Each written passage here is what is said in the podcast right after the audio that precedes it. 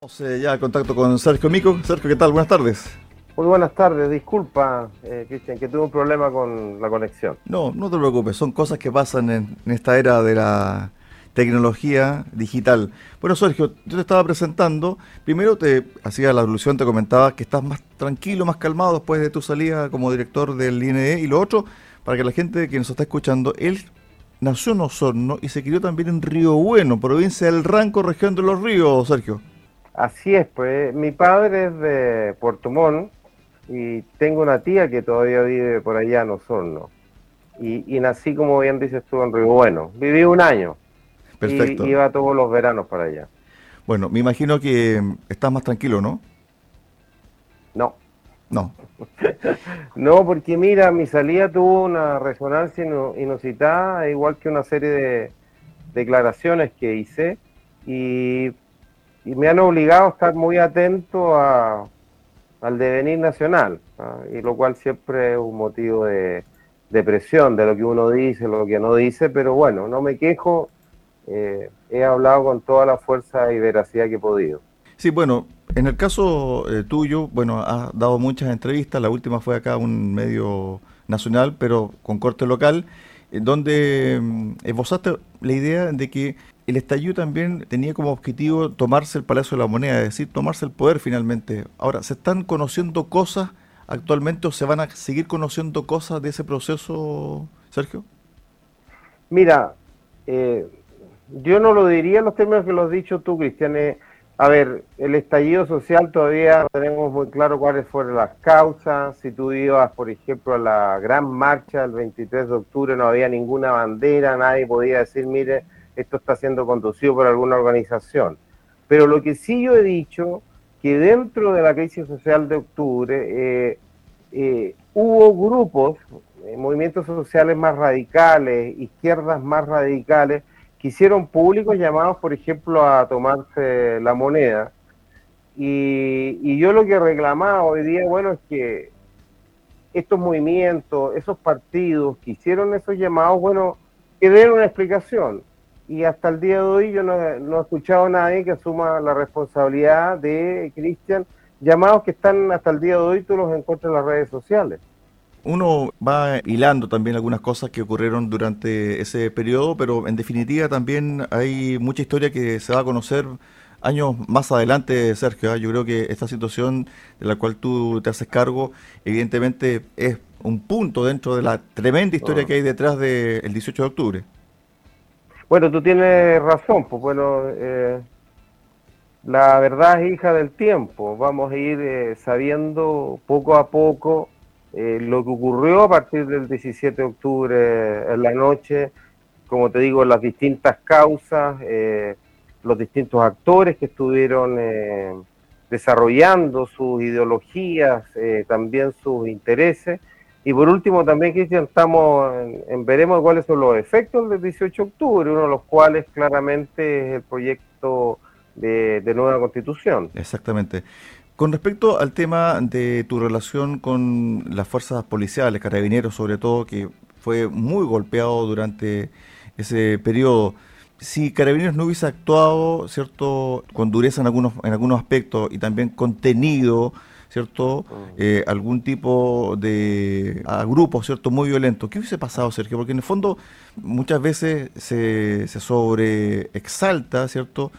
El mm. actuar de carabinero, muchas veces justificadamente, pero el grado de violencia que se vivió en ese periodo uno no tenía antecedentes en nuestro país, salvo, no sé, me imagino yo a mediados del siglo XX, esta cosa de, la chaucha, ¿cierto? Donde en Santiago empezaron a dar vuelta los, los microbuses, los troles, lo otro también, el precio del, de la carne, también, donde mucha gente llegó incluso rodeando la moneda en, algún momento a principios del siglo pasado, Sergio. Pero así como, como, como esto, no habíamos tenido registro nosotros en nuestro país.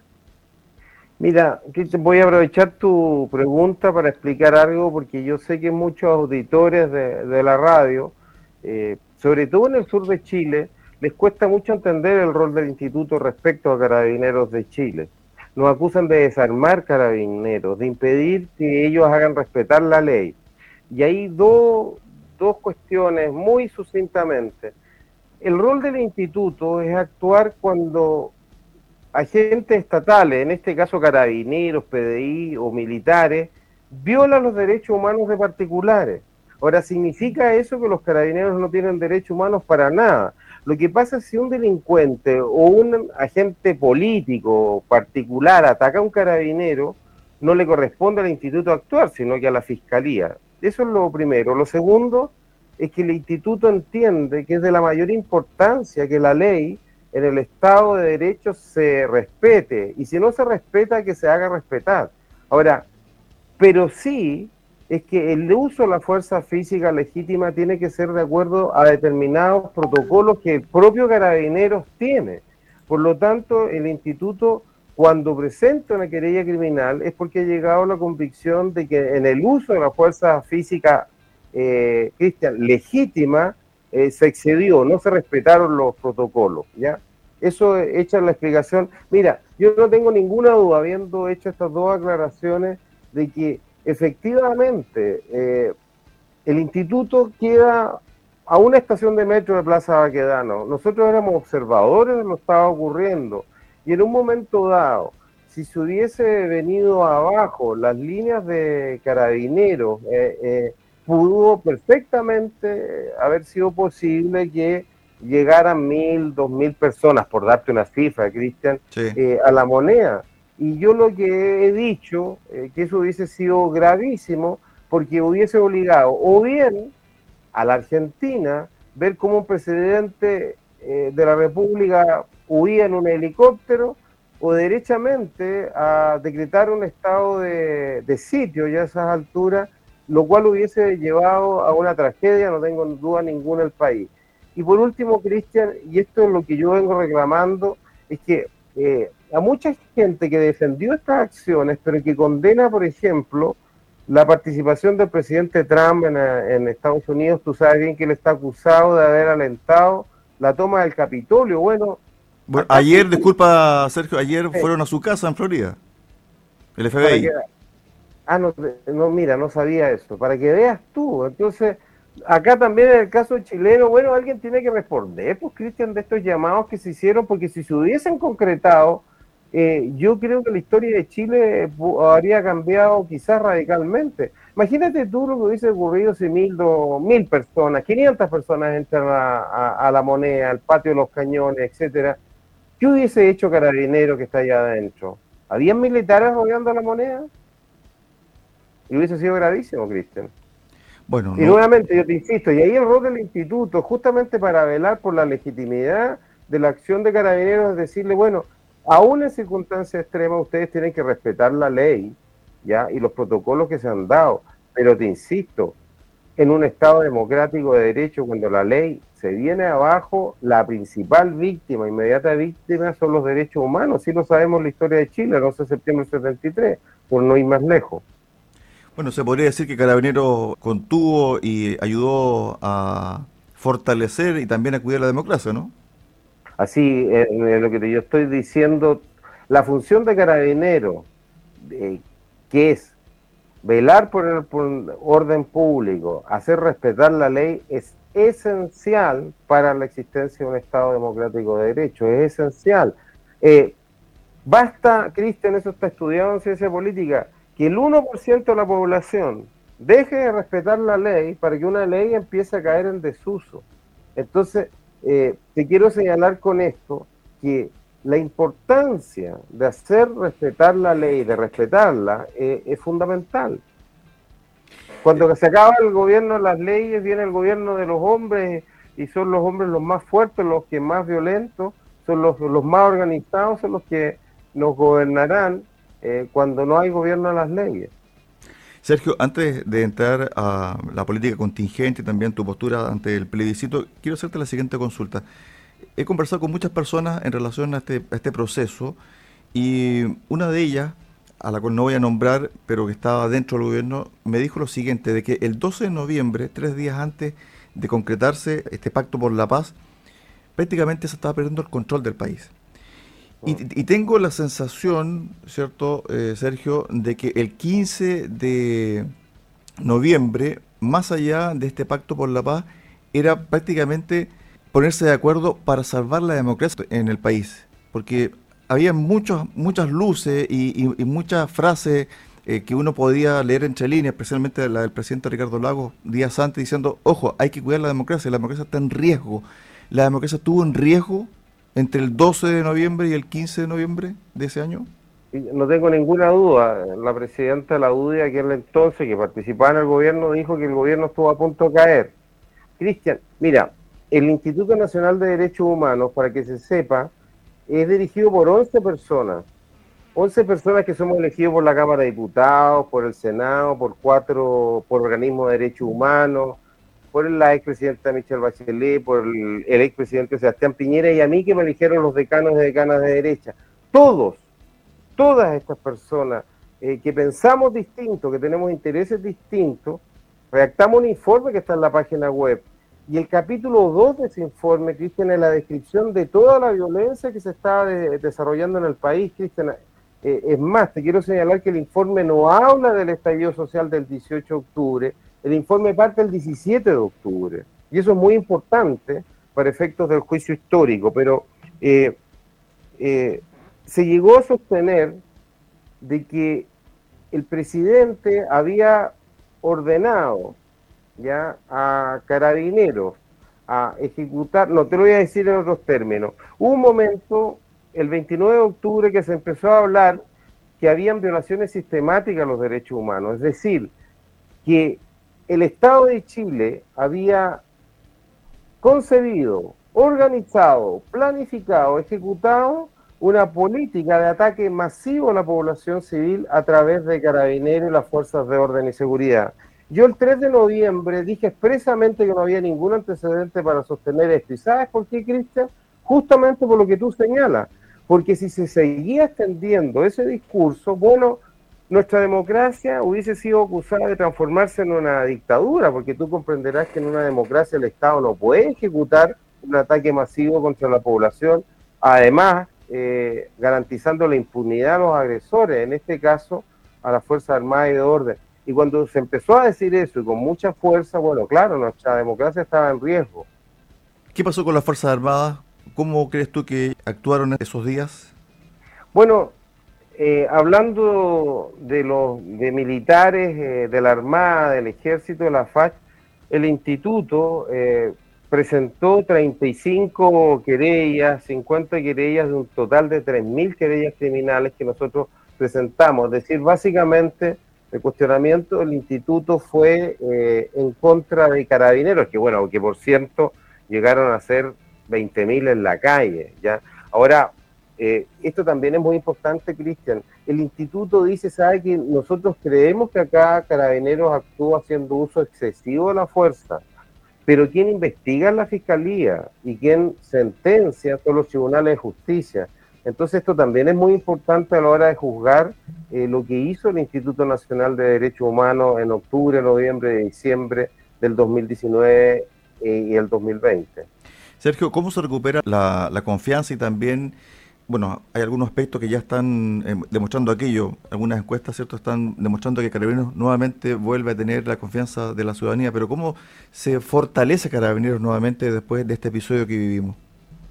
Mira, yo te diría primero, Cristian, que acá hay una responsabilidad de todos los gobiernos democráticos, que es que cayeron en lo que se llama el populismo penal, es decir, ante la sensación de inseguridad, sensación, realidad de inseguridad, eh, empezaron cada vez a dictar más leyes, aumentando los delitos y las penas. Y nos metimos en un proceso de que de 20.000 a 60.000, eh, pasamos de 20.000, perdón, a 60.000 carabineros y carabineras en Chile. Entonces, obviamente eso afectó todo el proceso de selección, formación y capacitación eh, de carabinero. Y eso literalmente nos reventó en la cara el 18 de octubre. Yo te agregaría un segundo elemento, ¿ya? Eh, es que el carabinero, como, como ninguna otra institución, está preparada para la magnitud de lo que ocurrió del estallido social del 17 de octubre en adelante. Y eso se notó muchísimo. ¿ya? Hubo un momento ante la magnitud de las manifestaciones, de las acciones de violencia, que si mal no recuerdo, bueno, fue necesario para no dar cifras, que salieron cientos y cientos de carabineros de los retenes de policía y que no estaban capacitados para eh, enfrentar acciones de violencia aguda. Entonces, habiendo dicho estas dos cosas de contexto, ¿cómo aumentamos la legitimidad de carabineros? Bueno, el general Yáñez lo ha dicho. Hay que modernizar carabineros, es decir, hacerlo más, más eficaz y eficiente, utilizar mejor los recursos para combatir el delito, por una parte, y por la otra es modernización, y por otro hacer reformas de carabineros. Nosotros, este órgano que es, insisto, plural, donde hay gente que formó, que trabajó en la Fundación Jaime Guzmán, hasta militantes del Partido Convergencia Social, que es el, partido del presidente Boric. Estas 11 personas nos pusimos de acuerdo en este informe anual que yo invito a leer y hablamos de, bueno, hay que hacer una reforma de carabinero en materia de formación, capacitación, selección, ascenso y retiro, eh, eh, siguiendo patrones de derechos humanos y, creo que eso se está realizando y entre, entre otras cosas eso se expresa en un aumento en la confianza en carabineros. Bueno, y el instituto, te insisto, Cristian, el principal interesado eh, en que tengamos un Estado que funcione, donde tengamos fuerzas armadas y de orden que hagan cumplir la ley democráticamente dada por el pueblo es el INDH. Entonces, en buena hora que esta modernización y reforma de carabineros aumente su legitimidad. A ver, pasó el estallido, vino este pacto por la paz, la, convención, el plebiscito de, entrada, la, convención misma, ¿cierto? La redacción con un sinnúmero de, de situaciones, finalmente está el texto y eh, lo que tú has dicho es que vas a rechazar por un sinnúmero de situaciones, especialmente porque no te gusta cómo está conformada, ¿cierto?, esta propuesta por varias situaciones que por el tiempo no podemos, ¿cierto?, un poco desmenuzar, pero en definitiva, a grandes rasgos, ¿cuáles son eh, tus peros para esta propuesta? Y dame dos puntos o tres de los cuales tú te tomas para rechazar esta propuesta para el 4 de septiembre. Bueno, yo no puedo aprobar eh, una propuesta constitucional eh, como ex director del instituto. Quiero señalarte que el Consejo, por unanimidad nuevamente, acordó que nosotros queríamos una institucionalidad de derechos humanos fuerte. Una sola institucionalidad, hoy hay dos. Eso va a dividir eh, recursos, capacidades. Segundo, que sea dirigido no por una persona, como lo establece la nueva constitución, sino por un organismo pluralista, colegiado de muchos integrantes, porque Chile sigue muy dividido por el tema de los derechos humanos y entre más visiones distintas dirijan el organismo de derechos humanos mejor. Y en tercer lugar, que el mecanismo de, elección del órgano que va a defender los derechos humanos eh, garantice la independencia del Poder Ejecutivo y el Legislativo. Y eso, no quiero dar mayor antecedente, no está garantizado eh, bien en la Constitución. Eso es lo primero. Y lo segundo es que a mí me parece muy bien el que hoy día establezca, por ejemplo, el principio de eh, igualdad y no discriminación, que los tratados internacionales sean de jerarquía constitucional y que exista un largo decálogo de derechos eh, eh, humanos, sobre todo económicos, sociales y culturales, pero ahí yo tengo dos objeciones que son centrales, ¿ya? que es la siguiente. La palabra derechos en la Constitución aparece 420 veces, lo que me parece muy bien. Pero yo he dicho que la palabra deberes apenas aparece 49 veces, Cristian. 49, y básicamente son deberes del Estado para garantizar los derechos humanos. Por lo tanto, eh, yo estoy absolutamente convencido que esa constitución, este proyecto constitucional de ser aprobado no va a ser eh, no va a funcionar. ¿Por qué? Porque si tú con una mano reclamas derechos ya al Estado, pero por otra parte no estás disponible a cumplir con tus deberes, bueno, eso no funciona. Simplemente te voy a poner eh, tres ejemplos. Ya. Primero, el derecho a vivir en un medio ambiente libre de contaminación, en la belleza de los lagos del sur de Chile. Bueno, ¿en qué queda ese derecho si los habitantes de Chile llenan de basura nuestros lagos. Entonces la respuesta a la Constitución es no, el Estado debe garantizar el derecho a vivir un medio ambiente libre de contaminación. Entonces yo me pregunto, ¿vamos a tener un retente carabinero en cada uno de los lagos de Chile? Parece tonto, pero no tiene nada de tonto. Te pongo otro ejemplo más. Radio Sago vive de la libertad de expresión, pero para la radio Sago, para ti o para mí, a mí no me basta con que el Estado diga, garantizo su derecho a libertad de expresión, por ejemplo, eh, no impidiendo que Radio Sago dé a conocer sus opiniones.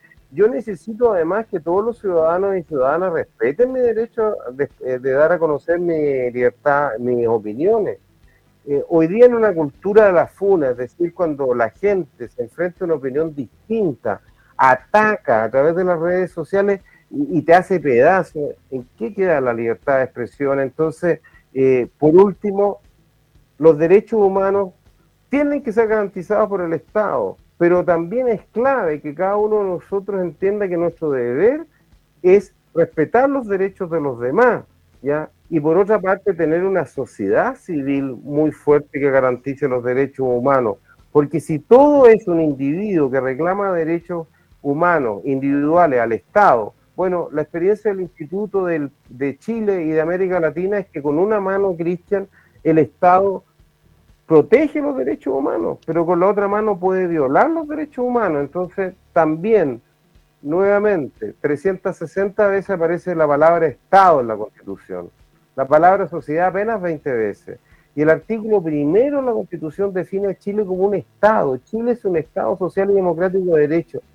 Chile es un pueblo, Chile es una nación, Chile es una historia, Chile es una geografía, Chile es una cultura, Chile es un proyecto. Entonces, también la concepción del Estado la encuentro completamente hipertendida en el proyecto constitucional y eso, como es director del Instituto Nacional de Derechos Humanos, eh, incluso me genera temor, porque estados muy poderosos pueden también ejercer su poder en contra de los ciudadanos y ciudadanas.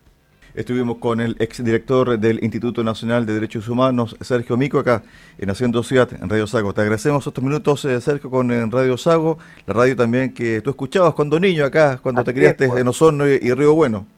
Así en mi, en mi juventud, en mi adolescencia. Recuerdo los febreros que pasaba allá. Así que bueno, muchísimas gracias, Cristian, por la invitación y a disposición de ustedes. Ahora que se supone que tengo más tiempo. Bueno. Un abrazo. Chao, chao. Chao, adiós. Thank you.